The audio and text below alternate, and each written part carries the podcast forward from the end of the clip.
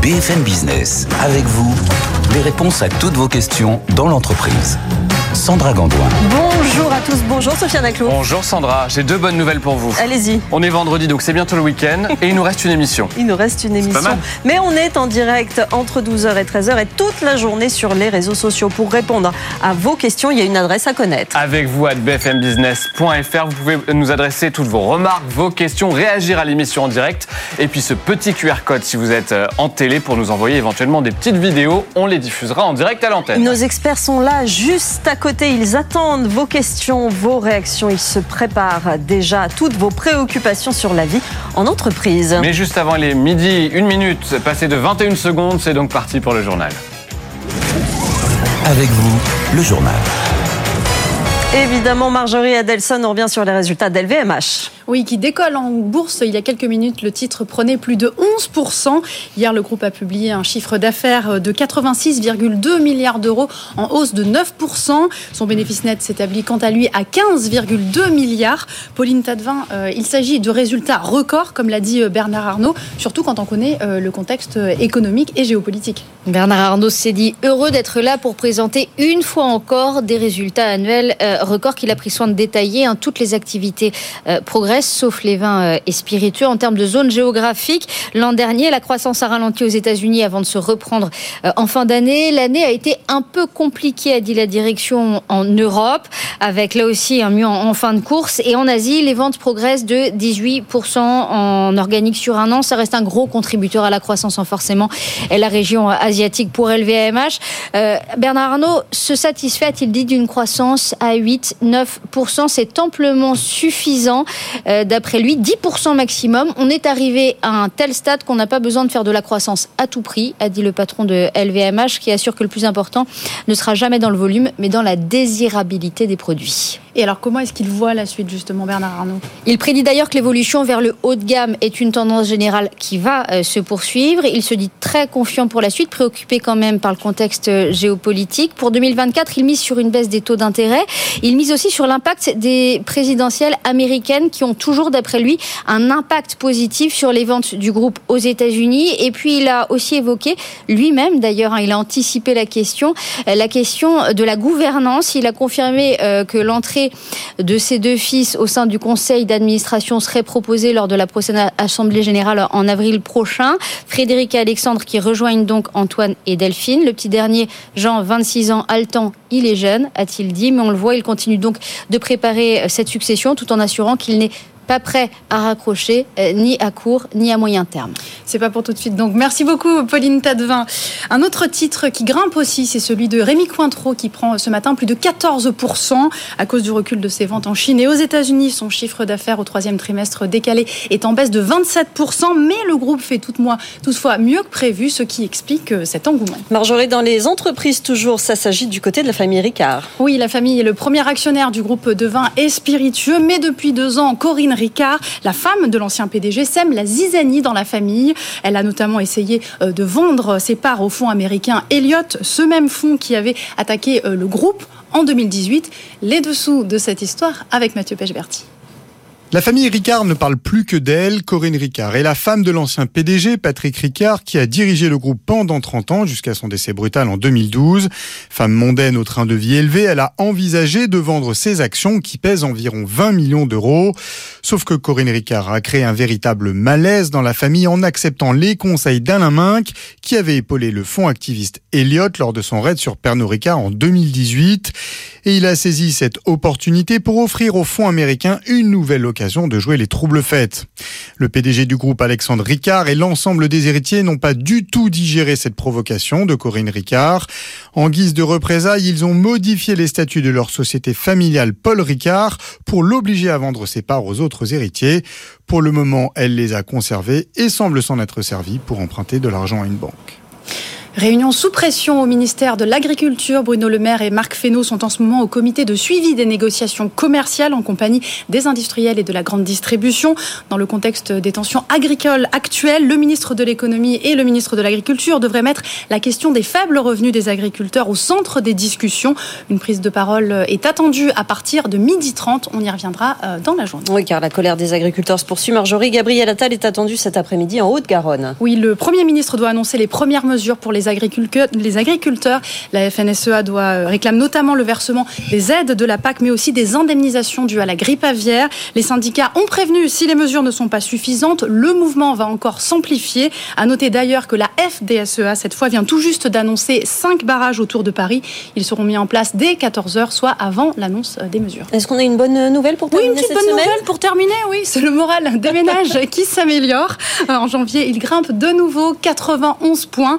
Euh, C'est une hausse de 2 points par rapport à décembre. Allez, c'était. On termine ce journal sur cette bonne nouvelle. En effet, merci Marjorie Adelsad. Elle est tout de suite. C'est l'édito de Jean-Marc Daniel. Et Jean-Marc, vous nous emmenez dans votre cher Royaume-Uni aujourd'hui. Absolument, je vais faire un petit voyage. Ça fait longtemps que je n'y suis pas allé vers euh, le Royaume-Uni, pas l'Angleterre d'ailleurs, puisque le PC est le pays de Galles. Et je ne sais pas si c'est une bonne ou une mauvaise nouvelle. Moi, j'ai plutôt tendance à interpréter ça comme une bonne nouvelle, mais je crois que beaucoup de gens considèrent que c'est une mauvaise nouvelle. C'est quoi cette nouvelle? C'est que pour la première fois dans l'histoire depuis le XVIIIe siècle, le Royaume-Uni va cesser de produire de l'acier. C'est-à-dire que la sidérurgie, qui est au centre de tout un tas de réflexions, de nostalgie, vous savez, tous nos présidents de la République, avant d'être élus, vont faire un pèlerinage en Lorraine pour dire qu'ils vont sauver la sidérurgie française. Après, euh, les sidérurgistes font un cimetière des promesses non tenues et des engagements qui sont morts. Mais euh, le Royaume-Uni ne se pose pas ce genre de questions. Il regarde si c'est toujours rentable de produire de l'acier au Royaume-Uni. Comme la réponse est non, eh bien on ferme. Donc le dernier au fourneau, qui employait encore 2800 personnes, qui est au Pays de Galles, va arrêter son activité dans le courant de l'année. Les 2800 personnes ont été convoquées. On leur a dit, de toute façon, votre vie n'est pas forcément de produire de l'acier. Votre vie, c'est d'être des sujets de sa gracieuse majesté. Et a un emploi. Et quand on regarde, d'ailleurs, sur longue période, il y avait 190 000 sidérurgistes en 1975, au moment où la sidérurgie était, européenne était dans sa phase la plus favorable. Maintenant, il y en a encore 2800 et dans six mois, il n'y en aura plus du tout. Est-ce qu'il y aurait pour autant du chômage au Royaume-Uni? Le taux de chômage au Royaume-Uni est de 4%. Mm. C'est-à-dire que la destruction créatrice, ça fonctionne. On détruit, la sidérurgie, mais on crée de nouvelles activités. Le Royaume-Uni est à l'avant-garde sur un certain nombre d'activités, notamment sur les activités de ce qu'on appelle le capitalisme cognitif. Et donc, euh, tous les gens qui veulent réindustrialiser, réouvrir des usines, remettre du textile, des hauts fourneaux en France, devraient réfléchir à ce qui se passe au pays de Galles. Merci beaucoup Jean-Marc Daniel. Allez, on fait un point à Ronex tout de suite. Avec vous, les marchés. Et c'est un feu d'artifice pour cette mi-journée. Antoine Larigauderie. Mais Sandra, vous vous rendez compte qu'on n'est qu'à euh, 40 points d'un nouveau record absolu et historique sur le CAC 40 Il va falloir sortir la casquette, assez, Antoine. euh, assez étonnant. Hein.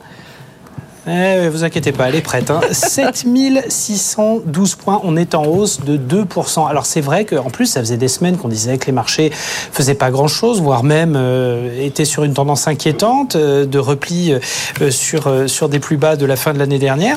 Et puis là, la situation s'est complètement inversée. Alors merci à LVMH, bien entendu, quand la plus grosse pondération de la place parisienne gagne 11%, 11,3% à 763 euros. Évidemment, ça nous arrange bien. Mais il n'y a pas que ça.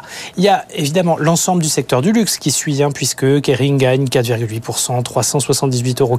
On a Hermès à nouveau au-dessus des 1900 euros, 1909 plus 3,5%.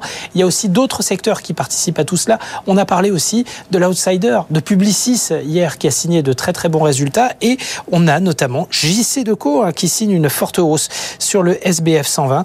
Euh, JC Deco qui est l'auteur d'un trimestre absolument record hein, sur le dernier trimestre de l'année euh, 2023. Donc vous voyez, il y a des bonnes nouvelles qui s'accumulent dans tout un tas de secteurs qui favorisent la hausse des cours. La seule fausse note aujourd'hui, bah, c'est le recul de la technologie après les résultats euh, vraiment arbitrés très négativement d'Intel hier après la clôture de Wall Street. On a ST Micro qui recule de 2,9%. Déjà, le, groupe avait un petit peu inquiété hein, cette semaine avec des résultats et des perspectives inférieures aux attentes. Euh, on a également Capgemini qui recule de 0,29% à 205,40 euros. Mais le CAC 40, ça ne l'empêche pas de grimper d'1,9%. Donc 7608 points. Le 0,867, Sandra. Merci beaucoup Antoine Larigauderie. Allez, dans un instant, on est avec vous. On répond à toutes vos questions, vos préoccupations sur le monde de l'entreprise et plus généralement du travail. Il y a une, une adresse à connaître, Sofiane Aklouf. Avec vous à bfmbusiness.fr pour toutes vos réactions. Dans un instant, on parlera notamment de rachat d'entreprise, tous les conseils de notre mandataire judiciaire. Et puis, vous pouvez répondre à cette question du jour. Faut-il comparer son salaire avec ses collègues? Alors, ce que je vous propose, Sandra, c'est de sortir votre fiche de paie. On fait la comparaison pendant la pub et on se retrouve juste après. Il y a eu beaucoup de réactions, en tout cas, sur cette question. C'est vrai que c'est passionnant, ces sujets en entreprise. Vous aimez beaucoup ça. Et on se retrouve dans un instant pour en parler. À tout de suite.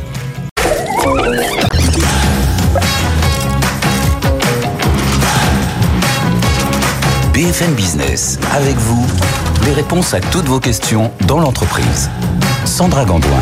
Les réponses à toutes vos questions. Il y a une adresse à connaître pour nous poser ces questions et envoyer vos réactions. Sofiane. Avec vous à bfmbusiness.fr, je la connais par cœur. Euh, oui, j'espère bien et j'espère qu'elle va bien rester euh, inscrite dans votre mémoire. Effectivement, à tous, nos experts sont là pour répondre à vos questions. Bonjour Louise Penny. Bonjour Sandra. Vous êtes avocate au cabinet Voltaire Avocat. Je commence par vous aujourd'hui. La juriste a beaucoup, beaucoup de, de travail dans cette euh, émission. Vous êtes la bienvenue. En face de vous, il y a Dimitri Pivot, président de Second Souffle. Bonjour Dimitri. On parle ici de l'échec, mais surtout de la réussite qu'on peut en tirer juste derrière. C'est bien cela? Christophe Bass est, avec vous, ancien président du Conseil national des administrateurs et mandataires judiciaires. On va avoir des questions hein, entre vous deux, effectivement. C'est pas la même étape de l'entreprise, mais on a beaucoup de questions. Et Geoffrey Fournier, directeur des ressources humaines du groupe, avec bienvenue dans cette émission. Vous intervenez quand vous voulez, évidemment. On va peut-être commencer tout de suite par la première question, Sofiane. Oui, elle est pour vous, Christophe Bass, notre mandataire judiciaire. Cette question très concrète. Est-ce que reprendre une entreprise à la barre du tribunal peut être une opération risquée? Christophe je pense que ça peut être une, surtout une très belle opération et une belle opportunité. Encore faut-il s'y préparer. À la barre du tribunal, la reprise d'une entreprise, ça doit aller très vite. Donc il faut être préparé avec des financiers, avec des personnes qui vous accompagnent pour aller relativement rapidement, mm. euh, puisque les délais sont toujours très courts à la barre du tribunal. C'est pas risqué, c'est même plutôt simple. Mais le côté judiciaire fait parfois un petit peu peur. Euh, c'est pas risqué parce qu'on connaît parfaitement l'état des dettes et la situation de l'entreprise. Il n'y a pas de, de, piège ou de choses cachées. Ça peut être euh, risqué si jamais on n'a pas fait l'analyse des difficultés de cette entreprise. Donc il faut rencontrer le dirigeant, il faut rencontrer des salariés, comprendre ce qui s'est passé. Et ça peut être une opportunité, Sandra, parce que quand on reprend une entreprise à la barre du tribunal, on choisit ce qu'on va reprendre. On choisit les emplois, on choisit les actifs et on ne reprend jamais les dettes. Mais sous quels critères euh, on peut se dire à ah, celle-là, elle, elle, va être intéressante pour moi, celle-ci un peu moins, par exemple? Je crois qu'il faut vraiment regarder le secteur d'activité. Il y a des secteurs qui sont un peu en difficulté. Il ne faut pas, encore une fois, beaucoup d'entreprises font de la croissance externe. Il faut rester dans son secteur de compétences et pas se dire demain je vais devenir boulanger alors que je n'ai aucune connaissance du secteur. Donc il faut rester dans son domaine de compétences et dans son domaine de compétences, il y a tout un tas d'entreprises qui ont qui cherchent qui cherchent des repreneurs. Il y a tous les jours dans les tribunaux des entreprises qui se vendent. Et encore une fois, si le mot judiciaire fait peur, la reprise est vraiment très simple, pas compliqué. En revanche, il faut être prêt, ça va très vite. Dimitri. Alors, je rajouterai juste une précision à ce que vous venez de dire, maître. C'est que reprendre une entreprise à la barre du tribunal, c'est un métier aussi. Hein. Il faut, être un entrepreneur aguerri, il ne faut pas être un, un, primo entrepreneur. Hein. Je mhm. vous laisse me confirmer, maître, mais euh, c'est euh, il faut en connaître les risques. Il faut avoir une task force derrière. Faut vraiment, on n'y va pas la fleur au fusil. C'est ça mhm. mon message. Hein. C'est, il faut être un entrepreneur aguerri. Oui, et peut-être, et ça va être aussi euh, le sujet du jour, être bien accompagné. et l'accompagnement est très important. Accompagné par un juriste Alors, accompagné par un juriste, hein, je crois que Louise pourra nous le dire, mais accompagné aussi un juriste, un financier, et puis par des équipes qui vont nous aider à analyser la situation. Tout simplement, quelles étaient les difficultés et qu'est-ce que moi je vais faire pour y remédier. Voilà, si ça vous intéresse, si vous avez d'autres questions sur cette situation précisément, vous nous écrivez avec vous à bfmbusiness.fr. Sofiane. Une question pour notre petit nouveau Geoffroy Fournier, expert. Euh, Geoffrey, Geoffrey. Geoffrey, pardon. On déjà. Voilà, c'est parce que vous êtes nouveau. Bah, je remettrai les, les lettres dans l'ordre tout à l'heure. Je souhaite me lancer dans une reconversion professionnelle dans un domaine artistique très éloigné de mon travail actuel. J'ai peur de franchir le pas. Geoffrey Fournier. Alors oui, bon, le, la reconversion concerne vraiment beaucoup de personnes. Environ 60% des salariés en fait se sont se sont positionnés derrière moi sur un changement de secteur, ou un changement de fonction. Donc plus particulièrement dans le domaine artistique, euh, il y a un certain nombre de choses à, à prendre en compte la spécificité, pour le coup, je ne pourrais pas trop en parler. Moi, j'ai une, expérience surtout institutionnelle et de DRH dans le secteur, dans le secteur de la santé. Par contre, je peux donner quand même des généralités. Le, le, le point numéro un, c'est encore une fois, on revient sur l'accompagnement. Euh, Ouais. La nécessité de bien préparer son bilan de compétences. Euh, les, les directions des ressources humaines, des grands groupes, le font particulièrement bien, des, des, des prestataires également. Donc déjà, être bien au clair sur euh, ses aspirations, ce dont je suis capable et ce dont je suis pas capable. Ça, c'est le premier point. Et le deuxième point, c'est vraiment s'assurer euh, de... euh, hum, voilà, vous savez, moi, je viens de, de l'armée, donc il y a une certaine passion euh, lorsque j'étais...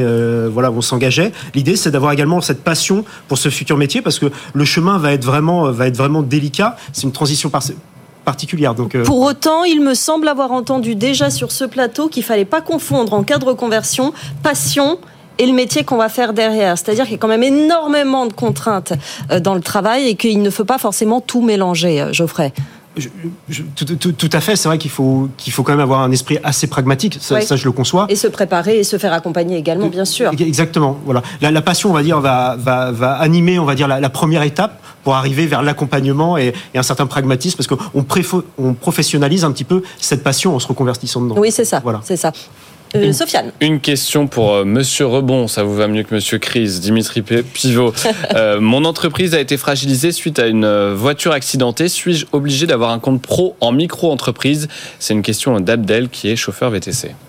Alors, en micro-entreprise, on n'est pas obligé d'avoir un compte pro. Ça dépend du chiffre d'affaires que l'on fait. Si on a un chiffre d'affaires supérieur à 10 000 euros sur deux années consécutives, on doit avoir un compte dédié.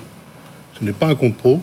Mais c'est quoi, Euh, c'est quoi déjà exactement? Parce qu'un un compte pro, je ne sais pas dans les un détails. Compte, un compte spécifique à, à la micro-entreprise. Vous parlez bien de micro-entreprise. hein Exactement. C'est bien ça dont vous parlez.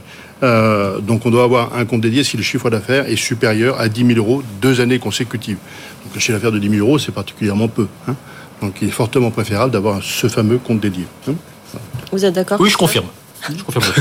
Sofiane. Question juridique pour vous, Louis Penny. Euh, Mon employeur me demande de participer en tant que témoin à une enquête menée au sein de l'entreprise à la suite d'un signalement de harcèlement moral par un collègue. Suis-je dans l'obligation de participer à l'enquête? Louise. Alors, ce qu'il faut rappeler euh, déjà, c'est qu'on a, euh, nous en tout cas, on assiste dans notre pratique quotidienne à des euh, multiplications de signalements de harcèlement moral au sein des entreprises. Et l'employeur a une obligation de sécurité envers ses salariés. Et en vertu de cette obligation de sécurité, il a maintenant l'obligation, en fait, euh, tout intérêt, voire l'obligation de diligenter une enquête pour faire toute la lumière sur la situation. Donc forcément, une phase d'enquête, ça va mener par, ça va passer par des entretiens auprès des collègues de travail. hein, on va les, auditionner. Euh. Est-ce que c'est l'anonymat de, de, de ces témoins est assuré ou est obligatoire, par exemple? Alors, l'employeur peut garantir en fait un certain, euh, un certain ano- anonymat dans le sens où euh, forcément il ne va pas aller euh, donner en fait à la victime présumée ou au plaignant les déclarations en fait des collègues de travail. Euh, maintenant, il est certain que le jour où on a une saisine prud'homale, l'employeur devra en fait communiquer ce rapport d'enquête qui va constituer une pièce maîtresse pour sa défense. Et à ce moment-là, euh, potentiellement, c'est compliqué de garantir euh, l'anonymat. Toujours est-il que le salarié n'a pas l'obligation en fait de témoigner. Euh, certains salariés craignent pour leur emploi, clairement. Euh, ont peur des représailles, n'ont pas forcément envie de euh, savoir, n'ont pas forcément envie que leurs collègues de travail découvrent ce qui a été dit sur lui. Et ça peut se comprendre. Euh, on a euh, l'agence française anticorruption qui a publié en fait il y a quelque temps un guide pour aider en fait les entreprises euh, à mener des enquêtes. La position de la face est de dire qu'en vertu de son obligation d'exécution loyale du contrat de travail, euh, le salarié a l'obligation de déférer à la convocation de son employeur. Je resterai pour ma part euh, prudente parce que aller témoigner dans le cadre d'une enquête interne, euh, on peut considérer quand même que c'est pas vraiment de l'exécution du contrat de travail. Le salarié n'a pas été embauché en fait pour aller euh, témoigner. Euh, donc je resterai quand même très prudente par rapport à cette position de la FA. Après, ce qu'on peut rappeler aussi, c'est que la loi offre une protection en fait hein, aux salariés qui témoignent d'une potentielle situation de harcèlement, qu'il soit moral ou sexuel. Vous avez le code du travail qui prévoit expressément que l'employeur n'a pas le droit normalement de prendre des mesures de rétorsion, quelles qu'elles soient, à l'encontre d'un salarié qui viendrait témoigner d'une situation de harcèlement euh, dans l'entreprise. Donc rien à voir entre le statut qu'on connaît de témoin assisté sur lequel on est placé Ah, pas du euh, tout, de parce qu'en fait, euh, versus l'em- témoin d'une entreprise. voilà. Ce n'est pas une enquête de police et l'employeur n'a pas de pouvoir de police. Ça, effectivement, il faut le rappeler. Vous continuez à nous poser vos questions sur BFM Business. On est avec vous. Posez vos questions à nos experts à l'adresse avec vous at bfmbusiness.fr. Sofiane. Et on a des réactions en direct, euh, notamment sur LinkedIn où on est en live jusqu'à 13h pour euh, vous, Christophe Bass. Les reprises d'entreprise pour l'euro symbolique sont-elles toujours une réalité? Christophe. Absolument pas. Il faut vraiment casser euh, cette idée de reprise à l'euro symbolique. Il y a trois critères retenus par les tribunaux. Il y a la pérennité de la reprise. Est-ce que le repreneur est solide? Est-ce que euh, dans six mois, on va pas connaître les mêmes difficultés Deux, il y a la préservation de l'emploi. Et trois, il y a le désintéressement des créanciers. Donc, les cessions à l'euro symbolique, aujourd'hui, les tribunaux ne les acceptent plus. Donc, ça n'est pas possible. Voilà. Donc, euh, euh, le bon coup à l'euro symbolique, euh, euh, euh, dans les juridictions, ce n'est plus possible. Voilà, l'abri, vous avez votre réponse très claire de Christophe Bass. Sofiane. On passe à la question du jour parce qu'on a beaucoup de réactions. Vous savez, cette question qu'on vous pose sur tous les réseaux sociaux de l'émission. Faut-il comparer son salaire avec ses collègues? Alors, évidemment, ça fait débat. Et puis, voici quelques-unes des réactions. Daniel nous dit oui, mais pas avec n'importe qui. En général, ces discussions débutent et alimentent des frustrations légitimes ou non. Euh, Cyril, qui est responsable commercial, nous dit comparer non, en discuter oui. Alors, je vois pas très bien la différence, mais peut-être qu'il peut commenter, nous l'expliquer. Et puis Arnaud, qui est laborantin, nous dit bah, ça sent les jaloux et les aigris. Tu m'étonnes que ce pays avance à reculons. Notre expert euh, RH, euh, Geoffrey, vous en pensez quoi? Moi, je, je pense que la transparence sur les, sur les rémunérations, qu'elle soit dans le cadre d'un- d'un recrutement ou en entreprise, elle est clé. Alors, sans pour autant parler avec exactitude de son montant de salaire, c'est bien quand même qu'il y a une politique salariale cohérente et qu'au moment où, que ce soit formel ou informel, on a une discussion entre collègues ou avec son, son manager hiérarchique, on ait la possibilité quand même de voir une certaine cohérence. Ça, c'est un, facteur clé de la marque employeur des, gros groupes, notamment. Hum, hum.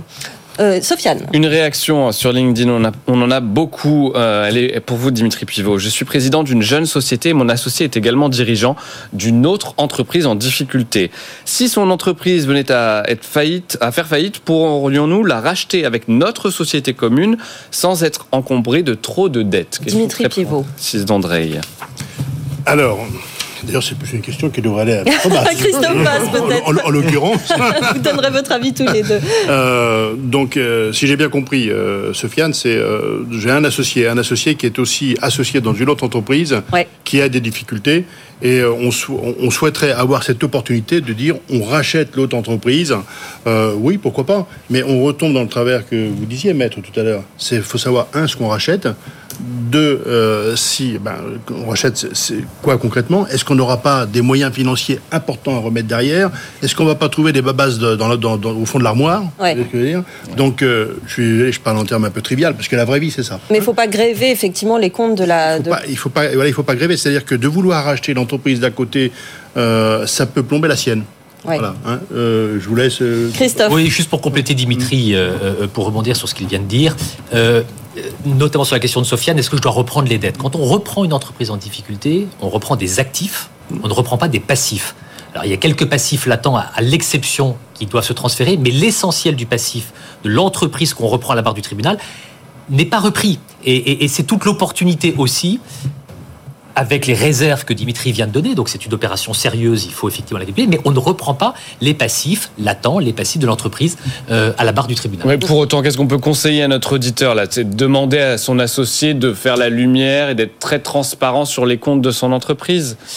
En fait, quand si son entre... alors oui, ça, si on est sur quelque chose avant une procédure de redressement ou éventuellement de liquidation judiciaire, évidemment, quand on est en procédure collective, toute la lumière est faite. On connaît exactement les éléments d'actifs et de passifs. Dimitri? Mais là, la question, c'était bien avant les procédures. hein. Absolument. Donc, ça veut dire qu'on rejoint ce que vous disiez tout à l'heure, ce que disait euh, Maître Bass, c'est-à-dire qu'il faut une task force. C'est-à-dire que racheter une entreprise, il faut un avocat, un avocat d'affaires, il faut un, expert, un expert comptable, il faut des conseillers. On rachète quoi? C'est de quoi parle-t-on? Il faut savoir ce qu'on rachète, de façon à pas se retrouver avec une mauvaise surprise. Euh, donc, il y, a- il y a cette, moi j'appelle ça la task force. hein. Euh, c'est vraiment ce, ce pool de, de conseillers. Et, et- oui, on communique énormément avec son associé. On l'a déjà dit aussi dans cette, dans cette émission. Sinon, on se retrouve chez Second Souple, hein, Dimitri. Oui, sinon on peut se retrouver chez- en effet chez Second. On n'a pas envie de croiser Dimitri pour ça. En tout cas, sur le plateau, oui, mais pas ailleurs. Sofiane. Avec cette question de Baptiste sur LinkedIn, à quel moment peut-on déclencher une procédure de sauvegarde? Peut-être euh, Sur cette question Christophe. Oui, c'est- une question très, euh, très technique sur les procédures. Euh, une procédure de sauvegarde, on peut la déclencher dès qu'il y a une difficulté de son entreprise qui est prévisible. Euh, donc, euh, on n'a pas besoin d'être déjà en état de station de paiement, déjà dans une difficulté très avancée. C'est un peu une mesure préventive, tout en étant dans une procédure collective, donc sans état de station de paiement. Donc, difficulté prévisible, procédure de sauvegarde possible. Louise non, non, mais euh, oui, j'a- j'acquiesçais. Oui, tout à fait. Vous acquiescez, vous avez l'air complètement d'accord avec, a- avec cette, Il y a cette donc des- solution. des, Sofiane. des différences entre sauvegarde, redressement et liquidation d'entreprise. On ne parle pas de la même chose. On parle de choses tout à fait différentes. Voilà, on parle de choses tout à fait différentes. En sauvegarde, il n'y a pas d'état de cessation de paiement. Qu'est-ce qu'un état de cessation des paiements? C'est avec mon actif, je ne peux plus payer mes dettes. Voilà. Si je ne peux plus le faire, à ce moment-là, c'est le redressement ou la liquidation judiciaire. La liquidation judiciaire, tout s'arrête. Le redressement, on continue l'activité et on essaye de trouver une solution de remboursement des dettes. On va continuer cette émission dans un instant, évidemment. On rappelle la question du jour, Sofiane. Oui, la question du jour, faut-il comparer son salaire avec ses collègues? Vous réagissez, vous êtes déjà plus de 3500 à avoir répondu à la question, on dévoilera les résultats dans un instant. Et puis cette question qu'on va aborder juste euh, après la pause, mon chef a censuré largement mon projet, comment réagir? Une question RH et une question politique, vous l'aurez compris pour le clin d'œil. On se retrouve juste après la pause pour en parler. À tout de suite, on est avec vous.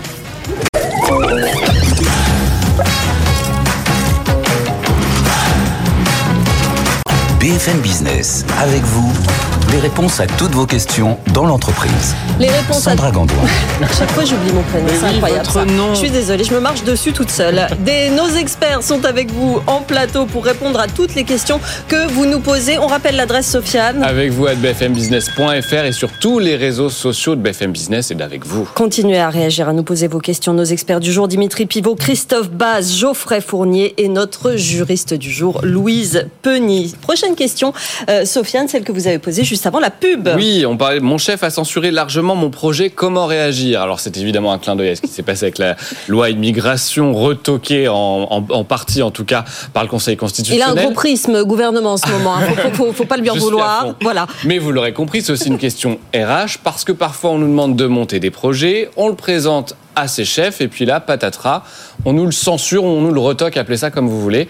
Euh, Geoffrey, j'imagine que c'est une situation qu'on rencontre fréquemment. Oui, oui, tout à fait. C'est un classique. hein. C'est un désaccord, on va dire, managérial assez classique dans le cadre, dans le cadre de, la vie d'entreprise. Voilà, la première chose que l'on pourrait conseiller à, la personne, entre guillemets, censurée, c'est de maintenir un dialogue avec son, son N plus 1. Ça, c'est un petit peu le, point clé. Il ne faut pas rentrer dans une posture trop, trop rigide parce que bah, la, hiérarchie en entreprise étant ce qu'elle est, bah, on a rarement raison lorsqu'on adopte une posture trop rigide dans un cadre hiérarchique. Ça, c'est le premier point. Le deuxième point, je dirais que euh, il y a une, certaine collaboration, une certaine, certaine, il y a des méthodes de communication à faire vis-à-vis de son N plus 1, de manière à rester constructif et à demander les, des justificatifs vraiment opérationnels qui, ont amené à cette réaction-là. Et enfin, si jamais euh, il y a nécessité donc d'escalader au N plus 2, il y a encore cette possibilité-là, ou également de se faire assister par le service RH. La, gestion de conflits, hein, la direction des ressources humaines d'une entreprise est tout à fait à même de la faire. On le fait dans un cadre social. On peut le faire également en appui des managers ou des, des collaborateurs. On ouvre la communication, pas de posture rigide, on est dans les entretiens individuels, on se calme, on y va avec de la communication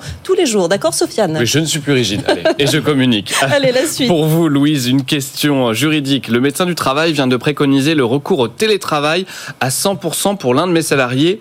En a-t-il le droit Et j'ai envie d'ajouter, l'employeur a-t-il l'obligation d'accepter? Oui. Alors, il en a parfaitement le droit. Le médecin du travail, en fait, a la possibilité d'émettre ce qu'on appelle des avis d'aptitude avec réserve ou alors de formuler des propositions d'aménagement de poste. Et nous le voyons également dans nos pratiques. C'est euh, effectivement euh, euh, des, entreprises qui sont confrontées à des avis, en fait, du médecin du travail qui préconisent du 100% télétravail. La difficulté, c'est que l'employeur, normalement, est lié par les préconisations du médecin du travail.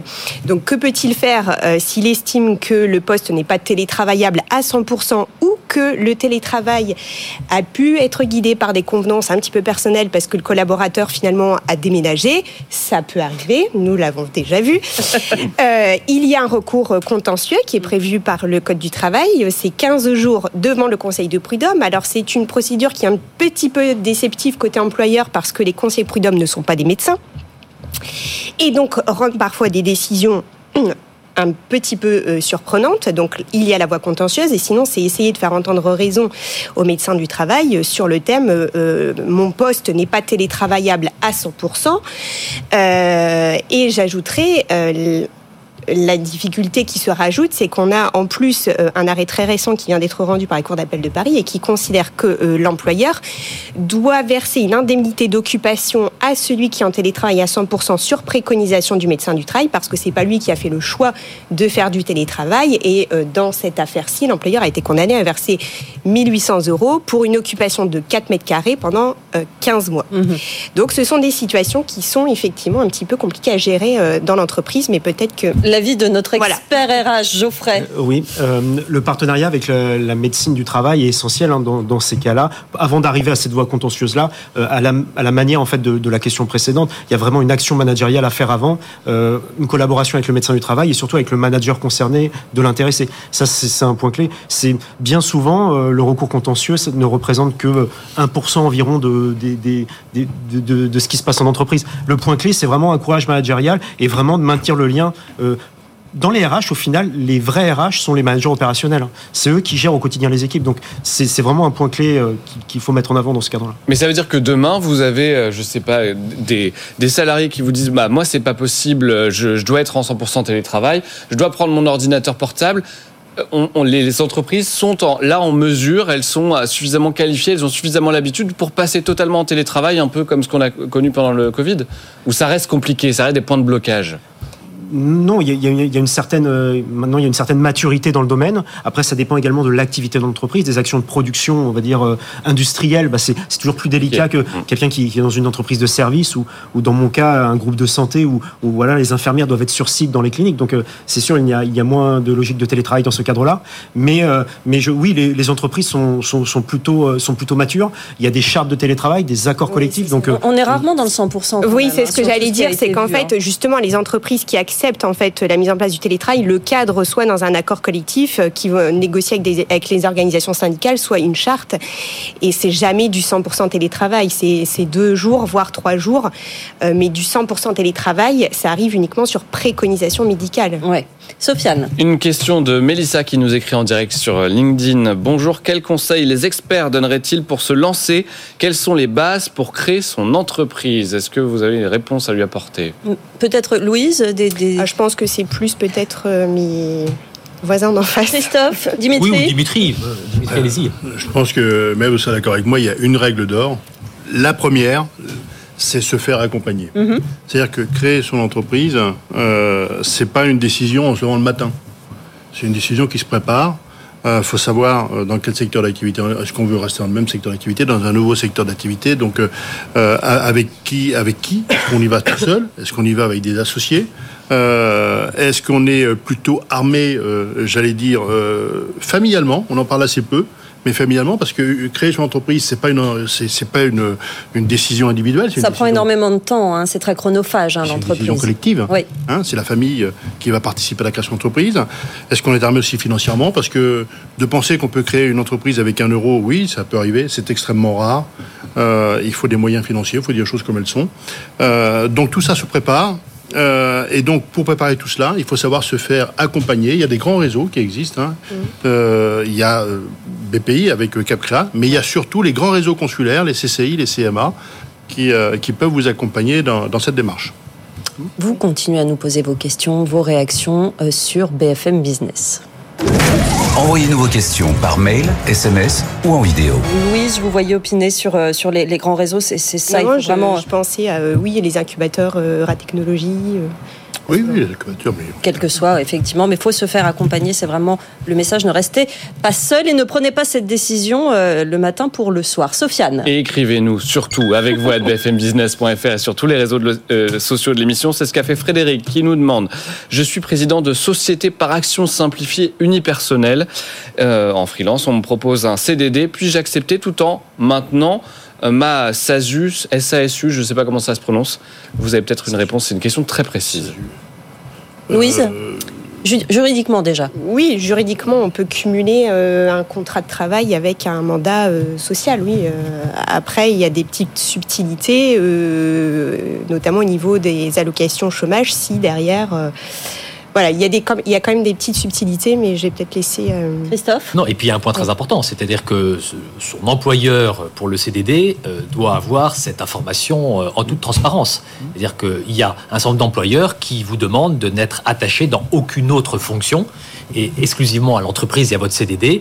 Euh, donc ça peut être effectivement un frein. Si l'employeur est informé, euh, il n'y a pas d'incompatibilité. Pourtant, il y a de plus en plus de salariés bah, qui créent leur propre structure, alors peut-être en auto, mhm. micro-entreprise. On est encore dans ce cadre-là L'employeur, par exemple, doit le, doit le savoir, par exemple, Christophe? Oui, l'employeur doit le savoir. Et c'est souvent contractuel, c'est-à-dire que vraiment dans le contrat, il est euh, préciser si vous pouvez avoir ou non euh, une activité euh, différente euh, en plus de votre contrat de travail. Mais vous avez raison, Sandra, il y a de plus en plus d'auto-entrepreneurs, de micro-entreprises qui se créent pour des compléments de salaire, pour des activités un petit peu différentes. Et on est toujours sur une phase où on a de plus en plus ce type de création, souvent d'ailleurs on arrête son emploi salarié et on devient son propre patron. Et c'est vrai que ça, c'est euh, un mouvement qui est de plus en plus fort. C'est vrai qu'on le voit beaucoup. Dimitri Et pour compléter ce que vient de dire euh, Christophe, il y a une transparence à avoir avec l'employeur parce que créer son entreprise, que ce soit une micro ou une autre, il ne faut pas qu'elle soit concurrentielle de son, son, entreprise pour mhm. laquelle on a un mandat, un contrat de travail.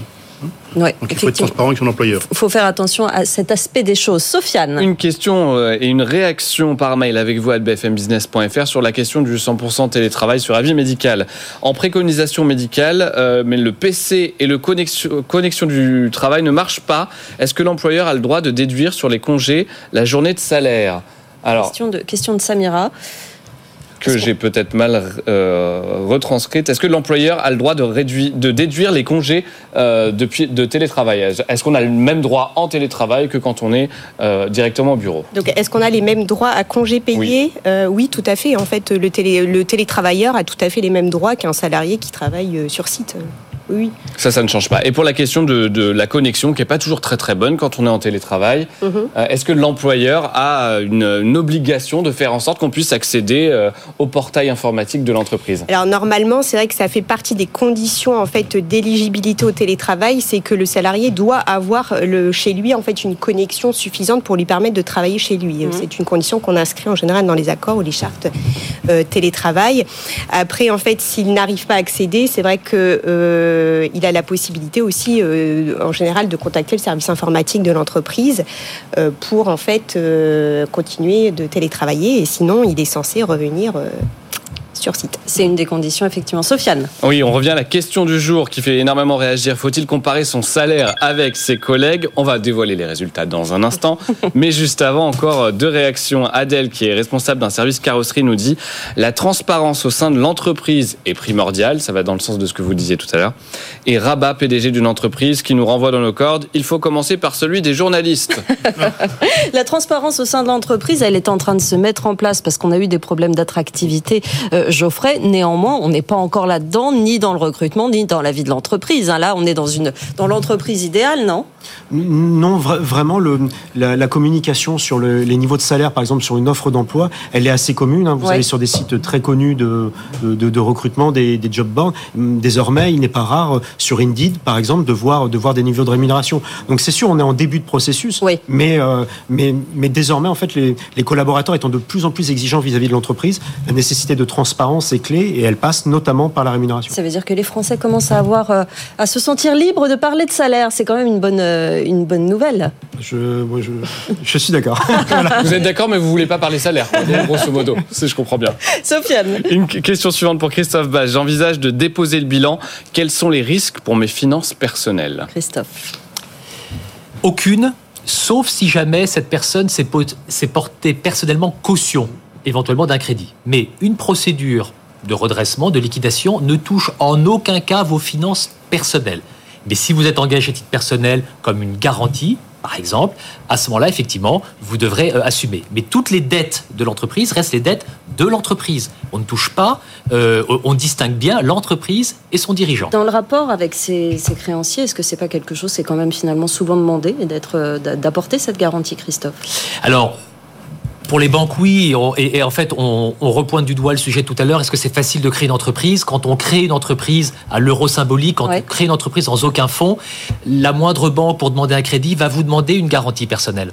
Euh, euh, on voit bien ce, ce point-là. Donc effectivement, quand on crée une entreprise, on est euh, très enthousiaste et donc on signe parfois Oui. effectivement cette garantie Au personnelle début, il y a de, il y a de l'enthousiasme. mais qui est nécessaire peut-être pour la vie de l'entreprise. Ouais. Il faut savoir que en cas de procédure euh, collective, redressement, liquidation, cette garantie qu'on a signée va nous suivre. Ouais. Voilà. Dimitri Ben, oui, en fait, c'est un des points importants qu'on a ensuite à traiter.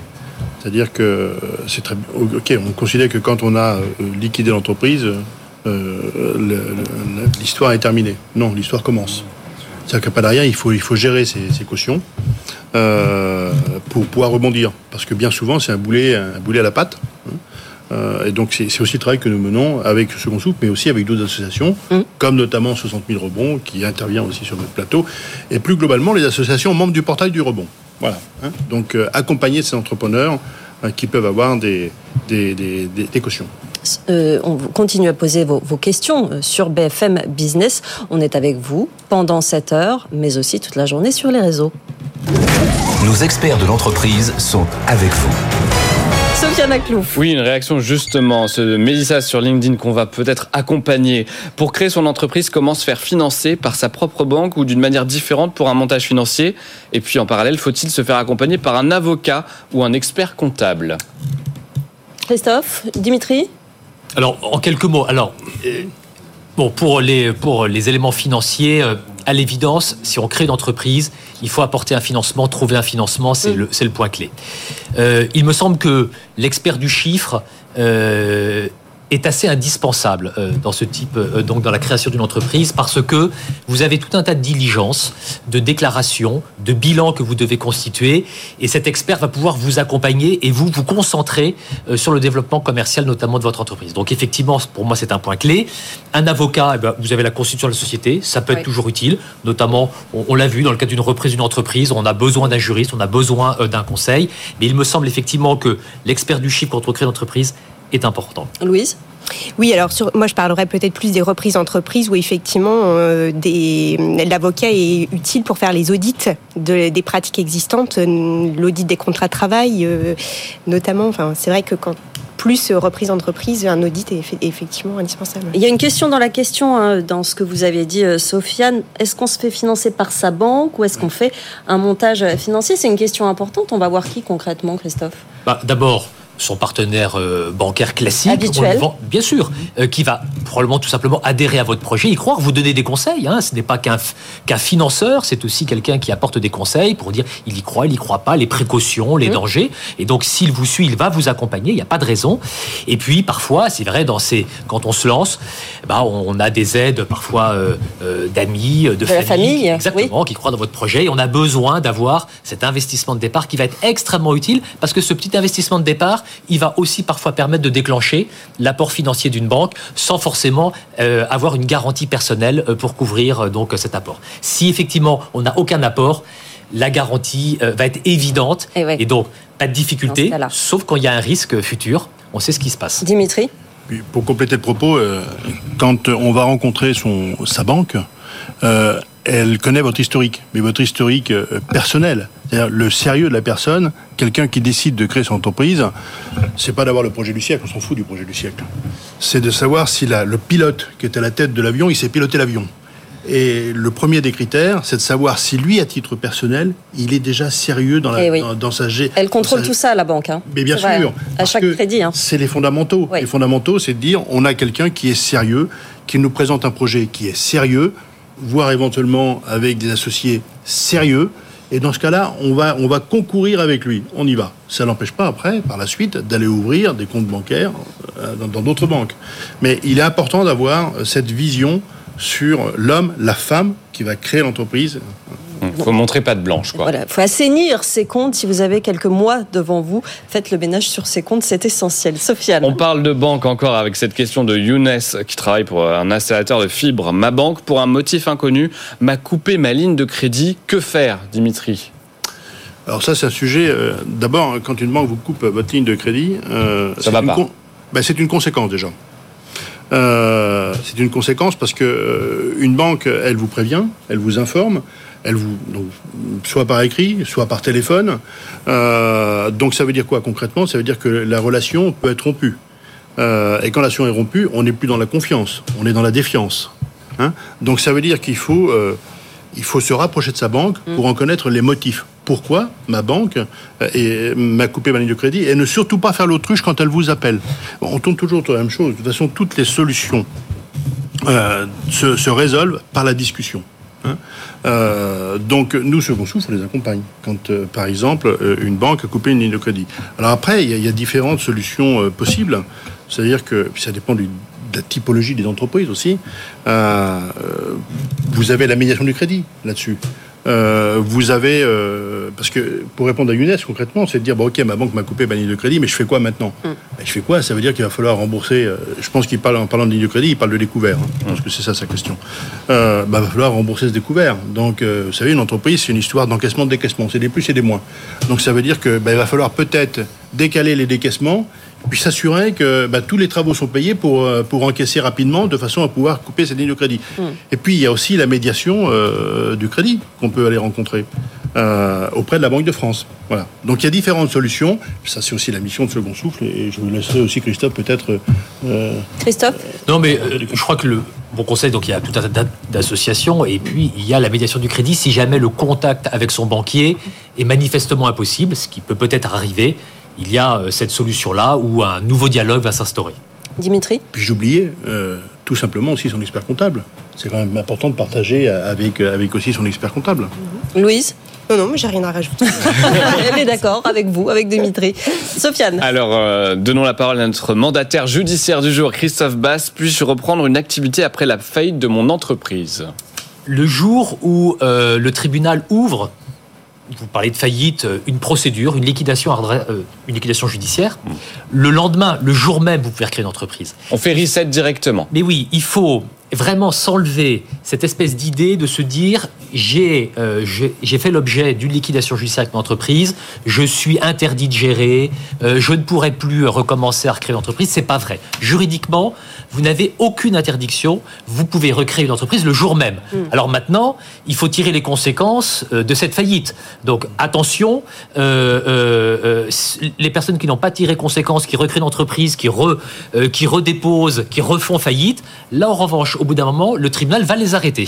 Voilà. Mais juridiquement, vous faites l'objet d'une liquidation judiciaire, vous pouvez rebondir le jour même. L'échec, le rebond qui vient juste derrière, mais à condition de faire bien les choses et de se faire accompagner. Sofiane Et on a une réaction qui va un peu dans ce sens. Et Sarah sur LinkedIn qui nous dit Pôle emploi et France Travail sont des services vraiment formidables. J'ai bénéficié d'un super accompagnement et j'ai pu me reconvertir et me, transf- me transformer à 30 ans. On n'a pas toujours des compliments sur France Travail et sur Pôle emploi, donc autant, euh, autant le souligner. Question suivante. Question suivante, elle est pour vous, Geoffrey Fournier, euh, spécialiste RH. Quels conseils pouvez-vous nous donner pour repérer et développer les talents dans l'entreprise? C'est plus optimiste.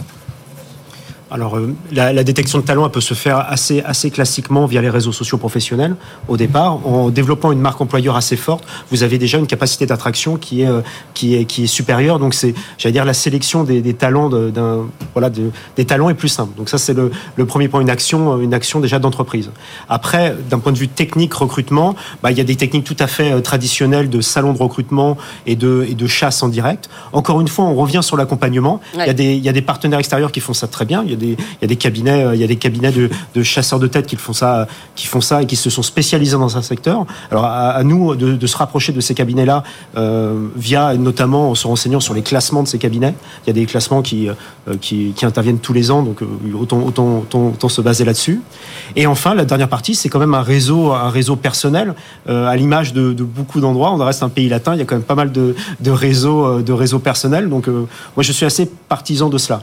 Euh, on est quand même dans une phase où les entreprises ont peut-être moins la main sur le recrutement et c'est vrai que euh, le, le- le pouvoir est passé un peu du côté des candidats il y a quelques mois. Est-ce que c'est encore le cas aujourd'hui Oui, oui, oui, c'est- toujours le cas. Euh, L'exigence, elle, elle vient, elle vient des candidats et elle oblige l'employeur à, à- à vraiment développer notamment une marque employeur et développer des parcours professionnels personnalisés, que ce soit en termes de management, en termes d'expertise.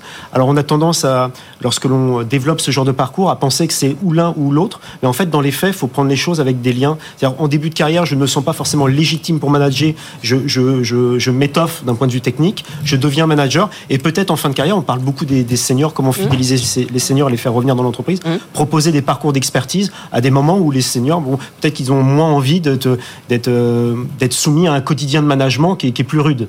Voilà. Sofiane. Allez, rapidement, une réaction de Namoussi sur LinkedIn qui nous dit Est-il possible de commencer à travailler en freelance dès la décision de démissionner ou doit-on attendre la fin du préavis, notre expert juridique? Alors, bah, tout dépend si le préavis, euh, on a un préavis en cas de démission. euh, tout dépend si l'employeur nous dispense en fait de l'exécuter ou pas. Euh, si nous ne sommes pas dispensés d'exécuter le préavis, en fait, bah, on est censé travailler jusqu'à la date de, sortie.